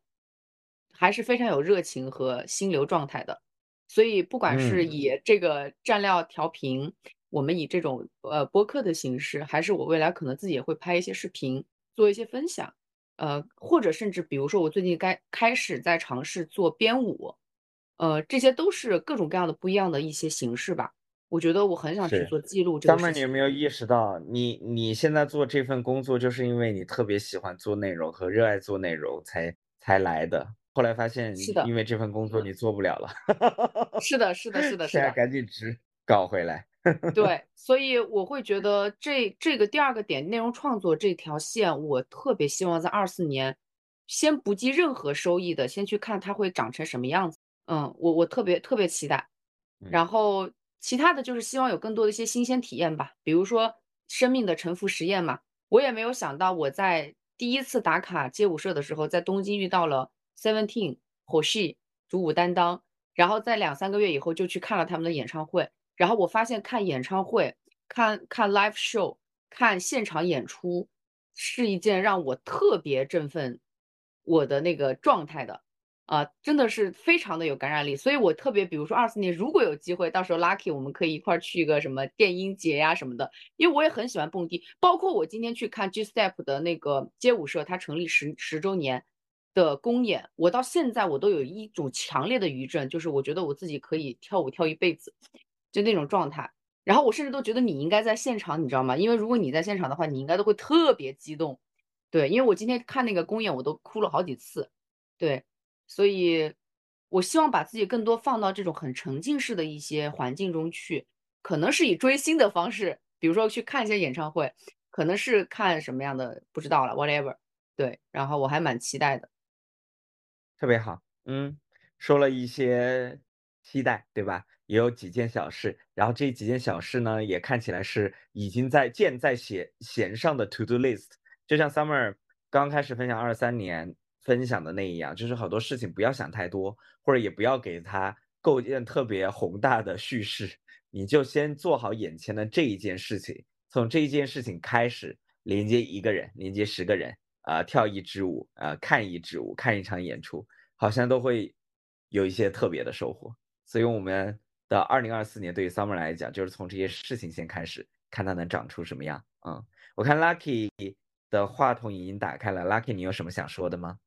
对，其实嗯，刚刚 Summer 有 cue 到我，那我就接着他说。那其实我觉嗯得，因为他就是带我在 DBD 四有去跳我的第一节街舞课嘛，然后我也感受到整个那个 vibe，其实我是我是喜欢的。然后我们也认识了一些就是 DB 第四的当地的小朋友，然后嗯呃，所以我回成都以后，我也去呃，就是尝试了几家这个街舞社，然后我现在已经是呃买了五十节 街舞课，然后我准备二零二四年就要一定要把这个五十节街舞课给跳完，然后呢来嗯看一看，呃，这个街舞可以带给我一些什么不一样的体验。对，这个是我觉得嗯我第一个想要想要完成的事情，二二零二四年嗯想要做的事情。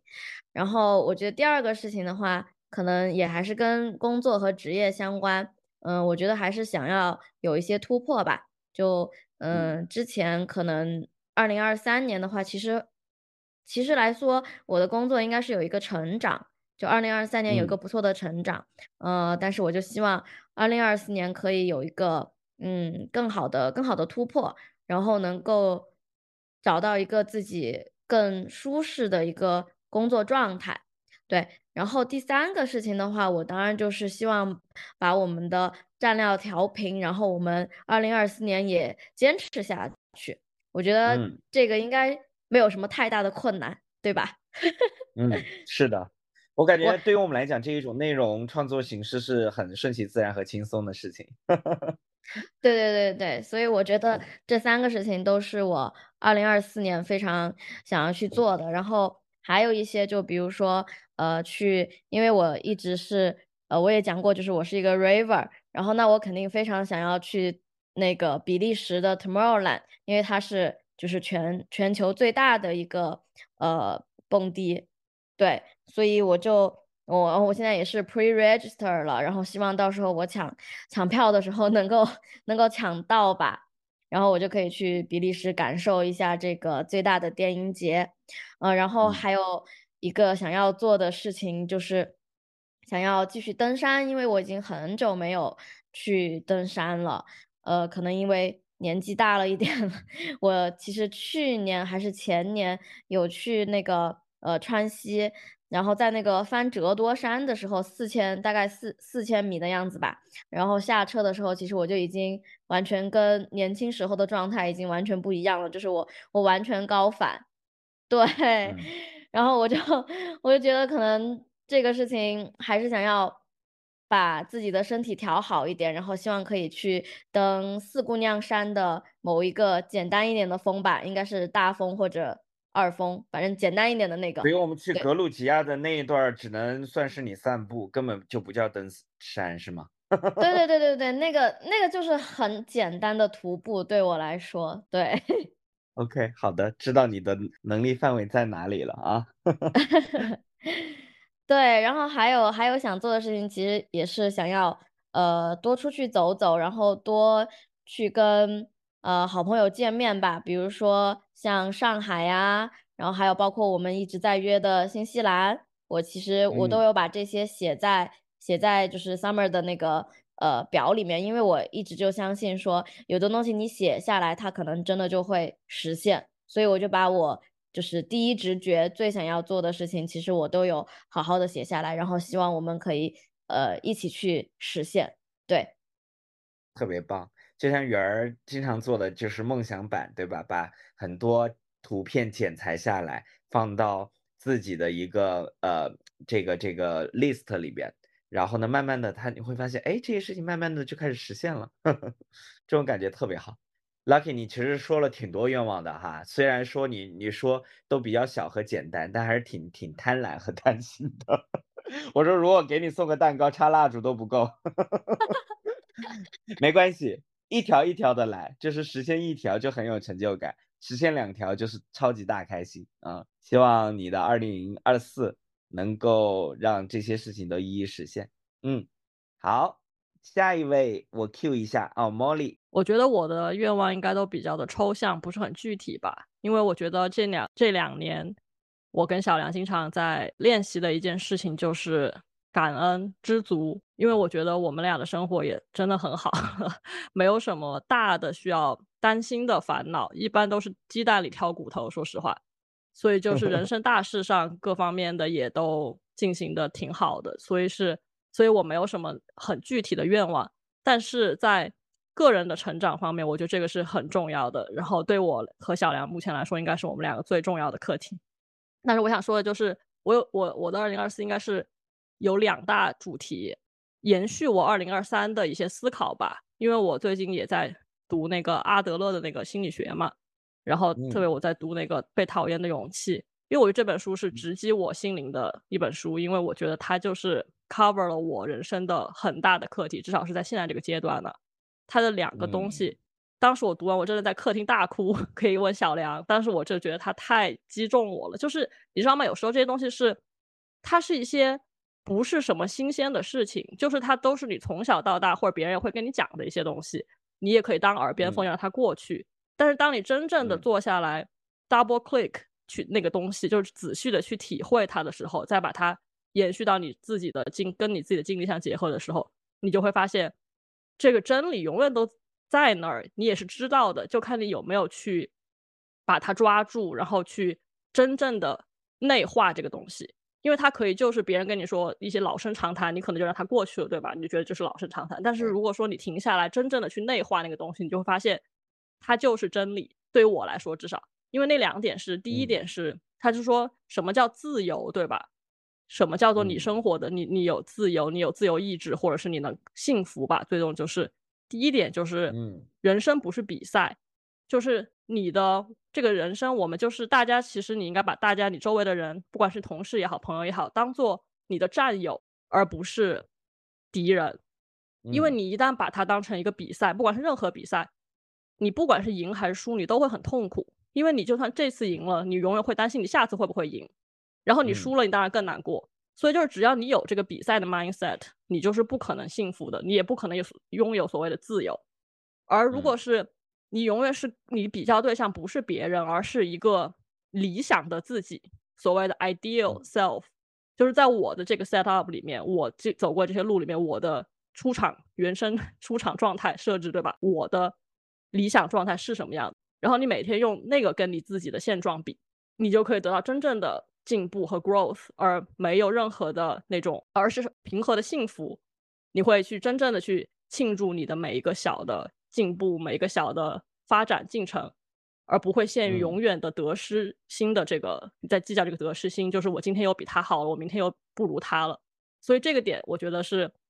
很重要的一点，是第一点啊。第二点是，不要活在别人的期待和和赞赏中。这个跟第一点是一脉相承的嘛，就是你是为自己而活的，而不是为任何别人而活的。如果你去活别人，那就没有人活你了，对吧？然后他讲的一个点我就很有意思啊，是你有时候你怎么去 check，就是说怎么去测试你有没有在活自己呢？就看有没有人讨厌你，因为如果你是一个没有人讨厌你的人，就说明你活的都是别人的期待。这个这个点不是说你要去做别人讨厌的人啊，而是说你去做你想做的事，你该做的事，然后你肯定是在你的情理范围内，你不会让别人讨厌你，对吧？但是如果真的有人讨厌你，就你就学，你应该去想，OK，他讨厌我是因为我是在做我觉得有意义和我想做的事情的。偶尔有人讨厌你，反而是在帮你印证，就是你其实是在做自己这件事情。我觉得这个对我的触动也很大，就是你不要想要去满足每一个人的需求，不要想要去让每个人都喜欢你，因为这是不可能的。如果是那个那样的情况，只能说明你是在委屈自己去做所有那些你不想做的事情。对，是的。然后我为什么会痛哭呢？读完这两点啊，就听起来是稀松平常的点嘛。但是我真的在内化它，然后我在痛哭，就是因为我好难过。我觉得我从小到大，包括我们大家在中国的这个 环境长大，这两点就是他们在教你的两点，就是这个思想刚硬就是这两点啊。第一点就是相反的，让你这个点让你不要去做。但是我们的思想刚硬就是让你去做这两点啊。从小考试。排名对吧？这不就是在跟所有人比吗？然后家长和老师跟你讲谁谁又比你好了，你又怎么怎么样了，对吧？这不就是在使劲的让你跟别人比吗？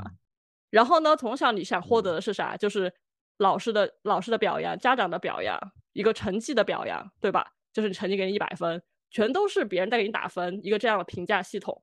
所以我当时就觉得 我自己 很难过，就是感觉就是。我现在意识到了，我要走出来，但是这个真的是很难的课题，因为是从最小的时候，我们都学心理学，对吧？学过一些心理学，你在那么小的时候就会放下这些思想刚硬，把你从这个大过滤器里面出来，那你怎么能不长成这样的？而且我们都是相对说在小时候也是好学生、好孩子，对吧？比较听话的这种，那就更加的是受这个真的是思想刚硬 的这种影响。那现在我们就要靠自己的勇气去。对抗这些东西，然后让自己能够从这个心态中抽离出来，我觉得这会是一个非常漫长的旅程，也是个非常难以达到的目标。但是至少我现在我们觉醒了，对吧？就是意识到了这些东西、这些课题，所以我觉得，嗯，在二零二四或者是更久的以后，应该一直都会是我努力的方向。对这本书，我一直都在听，我没有好好的读过，但你概括的这两点，我自己觉得感触也很深，就是。当我们看见和意识到它，哪怕现在行动还没有开始，我我我我觉得看见本身也也是充满着力量的。然后呢，虽然这个给我们落下了很很大的钢印，我们也不是说因为一句话的触动，可能在潜意识里面能去把我们现在的一些行为去做调整。但是慢慢来，我觉得就很棒了。二零二四年我们先改变一点点，嗯，是的，是的，特别好。谢谢小小的分享。好，Summer，你有什么想说的？话筒又打开了。对，我觉得，嗯，就以前我也其实像小小和那个书里提到那样，就是在去生活和工作。然后，但是其实我刚刚没有补充，二三年我有一个非常大的一个，呃，对于自己和自己的交流来讲，比较大的一个变化是，我开始重新就是去认识我自己了。就是我这个认识体现在几个方面，就第一个呢是。我要像我自己的秀秀一样，我要知道我自己身上其实是有一个金库的。嗯，我以前会觉得说，我离开一个公司，或者是我离开一个所谓的大厂，可能我就是一无是处的，因为我所有的成就，所有的这些好的东西，都是依托于大厂，或者是说叫依托于公司的非常好的这些资源，很好的平台，所以才成就了我。但可能那个时候我没有意识到说，其实剥离掉这些外界的平台。身份，我其实也有非常多自我自己的优势，那是我的个人财富。就，所以我在过去两三年用了非常长的时间才转变我才发现其实我不是一无是处的，我是一嗯。个大富婆，对，但只是我很多时候不会意识到我自己是个大富婆，我需要有嗯。秀秀，就是像那个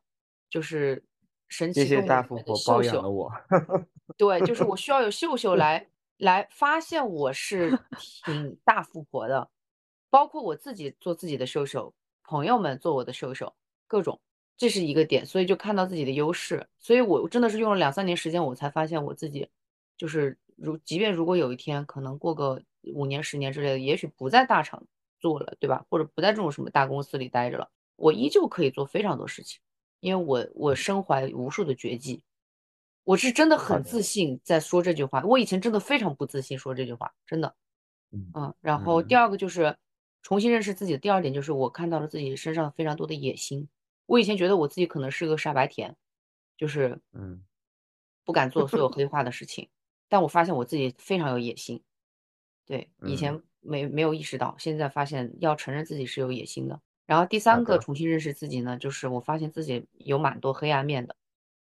我以嗯前以为我是一个非常阳光正能量的可爱可爱小狗，但我发现小狗也有挺多要撕咬人的时候。对，我觉得这个都是很好的，因为以前对自己的了解是非常单单独的一一面嘛，然后发现我现在其实可以嗯更加多多面，非常的多元。嗯啊，这个重新认识嗯自己，在二四年也会延续，就像刚刚小小讲到的一样。第二个就是在这个过程中嗯重新找回自己，这个找回就是嗯 OK。那个被讨厌勇气里边讲的都是外界希望我们做的那个样子，对吧？那到底我们自己嗯真正的样子是什么？一是否嗯知道，二是否可以去做？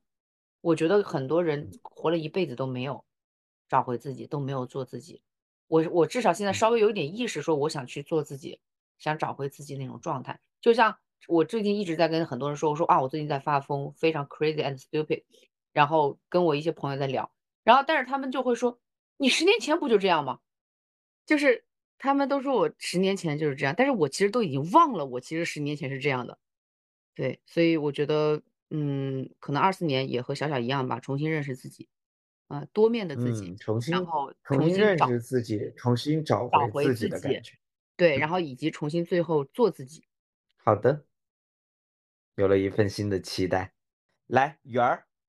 啊，我二零二四就是希望自己能把身心状态然后调整的更好，因为我身边有非常多呃养生的朋友、中医的朋友，然后之前也有呃尝试建立过一些养生的习惯，也也又坚持一段时间，但感觉就都没有一直坚持，所以就希望二四年能够有一个特别。嗯，适合自己的计划，然后把一些养生的习惯适合自己的，然后去坚持下去。然后第二个就嗯是从内在成长，因为就确实就你们最近因为一直在学心理学嘛，然后我也是前几年然后有系统学过心理学，然后我现在主要在学的课程也是心理占星学和进化占星学嘛。我是希望今年嗯能在这两个学科。因为今年在上这两位老师的课程的时候，明显的感觉到老师的年纪真的是大了，就是就是我最喜欢的老师就得了那种帕金森嘛，他在课上就一直嗯在抖，然后我就觉得可能是需要更用心的把老师的智慧有一个学习和传承。对，然后也希望今年自己能够把那个自己神话塔罗的课程。就是课件呀什么的做得更好一点，然后也从学生往老嗯师的这个方向上去做一个转型，嗯嗯，主要是这两个方面。太棒了，也能成占星的老师了。后来 之后可以那个找圆儿拜师，希望我的斜杠里面也能多一个占星师的这个 title。可以，没问题。特别好，特别好，谢谢圆儿的分享。好，小梁，轮到你了。我其实我的目标很简单，我就是想让自己变得知行合一一些，再更加知行合一一些。哦我感觉大家哦每个人都在在二零二三年到未来以后都在认识自己、找到自己，或者意识到更多的呃启发啊、哲理之类的。但是很多时候我们还是在这个轮回当中。就是嗯有时候我觉得佛教说的轮回嘛，不一定是真的前世所谓前世今生，就是你每一次从愤怒当中变好，然后又愤怒，这就是一次轮回。就你每次经历一些嗯负面的情绪的时候，然后你又进入了某种模式，再进入负面情绪，这就是轮回。所以说，有时候佛法嗯帮你，或者是就是哲学，或者是这种玄学灵修，它帮你跳出轮回的方式，也许真正指的是跳出每天这种烦心的事情的这种轮回，而不是真正说想让你多悬的，就是说，你就是死了之后重生，然后这种轮回。对，所以我想要做的知行合一一些，因为很多时候道理你懂，但是你在生活中关键的一些情形下，你还是没有将你知道的东西付诸实践，于是你还在轮回里。对，所以我想要再通过每天冥想，把冥想的东西真的带到平时自己的行为里吧，这是我一个比较嗯总体的一个一个一个一个目标。还有一些小的东西，就是二零二四年希望自己再稍微变得浪漫一点，因为小小对我有一些 feedback，我要 take 这 feedback seriously，对，呃，然后可以的话多跑一些步，对就可以了。嗯，，OK，小小，呃，那个小梁还不够浪漫吗？对啊，小梁，你看得出浪漫吗？在他脸上，或者是任何地方？我就说不能就只批评小梁，对吧？小梁其实是一个 J 人嘛。我刚刚刚刚有人在说要坚持这养生或者坚持这些习惯的时候，我要跟小梁给小梁一些呃 kudos，因为如果不是小梁的话，我觉得我我的这些真的是不可能坚持的，就包括冥想，包括嗯早起早睡这些事情，因为每天小梁都会 Q 流程，就是我们该冥想了，我们该睡觉了。如果没有小梁，我应该嗯是两点睡觉的选手，然后每天什么都干不嗯了。因为这个很有意思，我插一句啊，以后我们可以细聊。因为我之前无聊嘛，好奇也在看，嗯，一些八字的东西。然后嗯小梁他是土，我是水，嗯而且我是泛嗯滥的水，就是我是很多水，而且我还有很多金金生水嘛，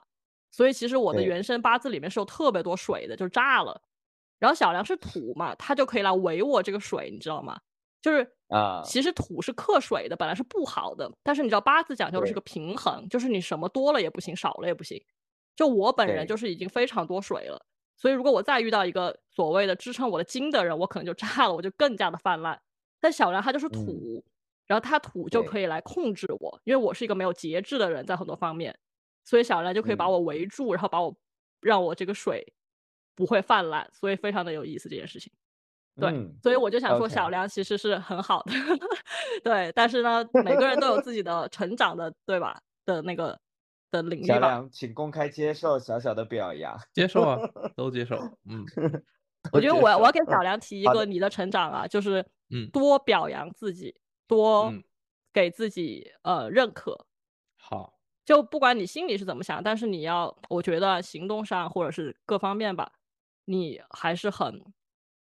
很谦虚吧，或者是很、很不愿意去表扬。当然，就是自己和别人都你都不太愿意去用口头来表扬。对，所以我觉得你要嗯多给自己一些认可，这个我觉得是是我我的出发点啊，你的一个可以对嗯，是，这是一个我需要呃去改改进的地方。对，因为我从小其实都种种原因，我也不知道是什么原因，我从小都不觉人不觉得别人对我的夸奖是发自内心的，我也不觉 得夸奖这个东西有什么用。就我活到现在，其实我不是一个依靠夸奖和那个 motivation 做事的人，就我不需要 motivation。如果一件事需要做的话，我就会做。如果就是我觉得 motivation 这个东西太不可靠了。因为有时候你有 motivation，有时候你没有，嗯，这这个东西不行的，就是，所以我很少 夸奖自己，也很少给自己说干什么事需要什么 motivation，我不会，就这个东西需要做，我就会去做，不然的话，我就只能，那我就如果我做不了的话，那就是你做不了，就你有没有 motivation 这个东西你都做不长的，其实对，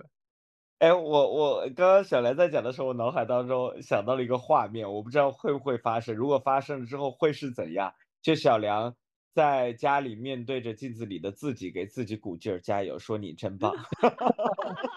就是你那个看你都没法想象包，那个表情包，你真的很不错，那个小孩儿不错，你真的真的真的真的真的很不错。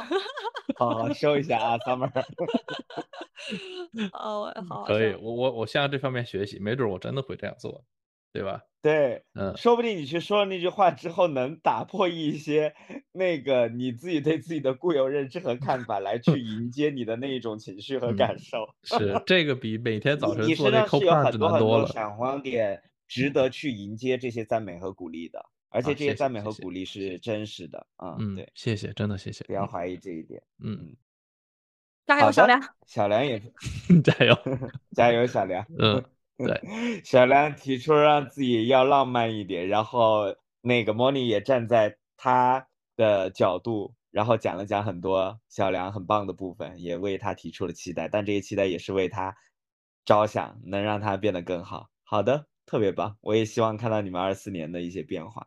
对我来讲的话，我的二四年的话，其实我觉得刚才也提到了一部分，我觉得就是一个是向外，一个是向内吧。向外呢，其实明呃二四年可能会去到更多不一样的地方，全球不一样的地方，甚至我还和那个 Summer 讨论，他二三年的时候，其实他错过了一个决策嘛，就是说可能不在现在的这个城市，可能去去一个其他的城市重新开展一些新的工作，但他现在又有了自己的选择。那可能我对于我来讲，也有可能我也不在现在的城市，要更多的落地到其他城市去开展更多的工作。但好像对于我和 Summer 来讲，就是这种不算是一种所谓的漂泊不定，反而我觉得是我们不断的去体验世界的一种方式，甚至未来有很多不确定性，甚至嗯，我们也不知道我我我们可能会在哪里，但是呢，当下好像能去经历和体验本身就是一件觉得挺刺激、挺兴奋、挺快乐，然后又挺想去拥抱的事情。所以呢，我觉得对于向外的角度来讲，对于我来讲，就是语言要学得更好一点。然后呢，更多的去迎接新的挑战、新的环境，然后去了解它、适应它、感受它、认识它，然后呢，把这些变成方法，能让我，或者是我和 Summer 一起吧，我们能去更多的地方，他能打卡更多的街舞社，我们能看看更多不一样的人生，体验不一样的人生啊，这是向外的部分。向内的部分呢，其实今天大家也聊了很多这种话题，包括小梁，包括 Summer 啊，Lucky。我觉得我我我们几个主播其实很多内核也很相似，就大家有很多自我的反思和向内看的部分，无论通过什么途径，无论通过星象也好，通过冥想也好，然后通过个人的体悟体验也好，还是通过可能过去工作的自我反思也好，我觉得对内看这件事情对我来讲更为重要，就是。更多的认清自己是一个什么样的人，自己自己从何而来，自己还可以长成什么样，这些信息其实能帮助我们更好的和自己和这个世界和更多的人去相处。那天我还和呃我在我的专访里和小梁去分享那那个体悟，就是看清自己的那一部分，真的能给我带来莫大的力量去和这个世界去对话。我也希望。可能我过去的三十年多年的这个时间里面看到了一部分的我，那更多的我期待我在二零二四年更多的去挖掘出来。当然，我觉得我们这样的这种谈话的形式也是一种相互激发和启发的部分。有些事情可能能越聊越明白，越聊越清晰啊、呃，这也是我特别期待的事儿。我们今天好像聊了一个时尚占料调频最长的话题，但是呢，我觉得在二零二三年年末。二零二四年的伊始，这也是给我们自己和彼此一份非常重要的礼物啊、把此刻的一些想法、目标记录下来，说不定我们在二四年的年末重新录一期新节目的时候，我们再把这一期节目重新听一遍，看看我们有哪些得，有哪些失，或者是还有哪一些新的发现，我觉得也是非常非常棒的事情。然后我希望。我们今天各自视角的聊天和这一份属于我们自己的跨年的礼物，也能给大家一些启发。我也希望你们在这个时机，无论是通过说的方式、录音的方式、手写的方式、视频的方式，也尝试去做一下回顾和展望。啊、我相信这也是所有人的礼物。当然，我也希望每个人，如果你有一些特别的故事，今天我们聊到一些特别的话题，你也很有感触，也在我们的播客的评论区。把你的故事分享出来。有机会我们邀请你来到我们的节目，一起聊聊你的故事。好，那我们今天就聊到这里。那祝大家新年快乐！新年快乐！新年快乐新年快乐！新年快乐 Happy New Year！Happy New Year！从西雅图天黑聊到天亮了，你们看。嗯，耶我们这儿已经聊到了深夜了。对，好的，那我们就先这样了。嗯，好的，谢谢大家的时间。好，拜拜拜。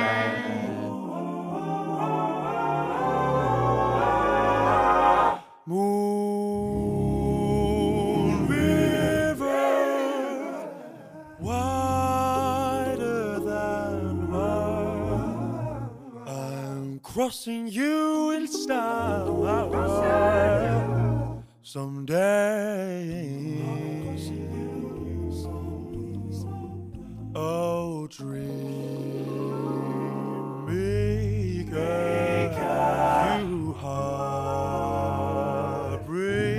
happy.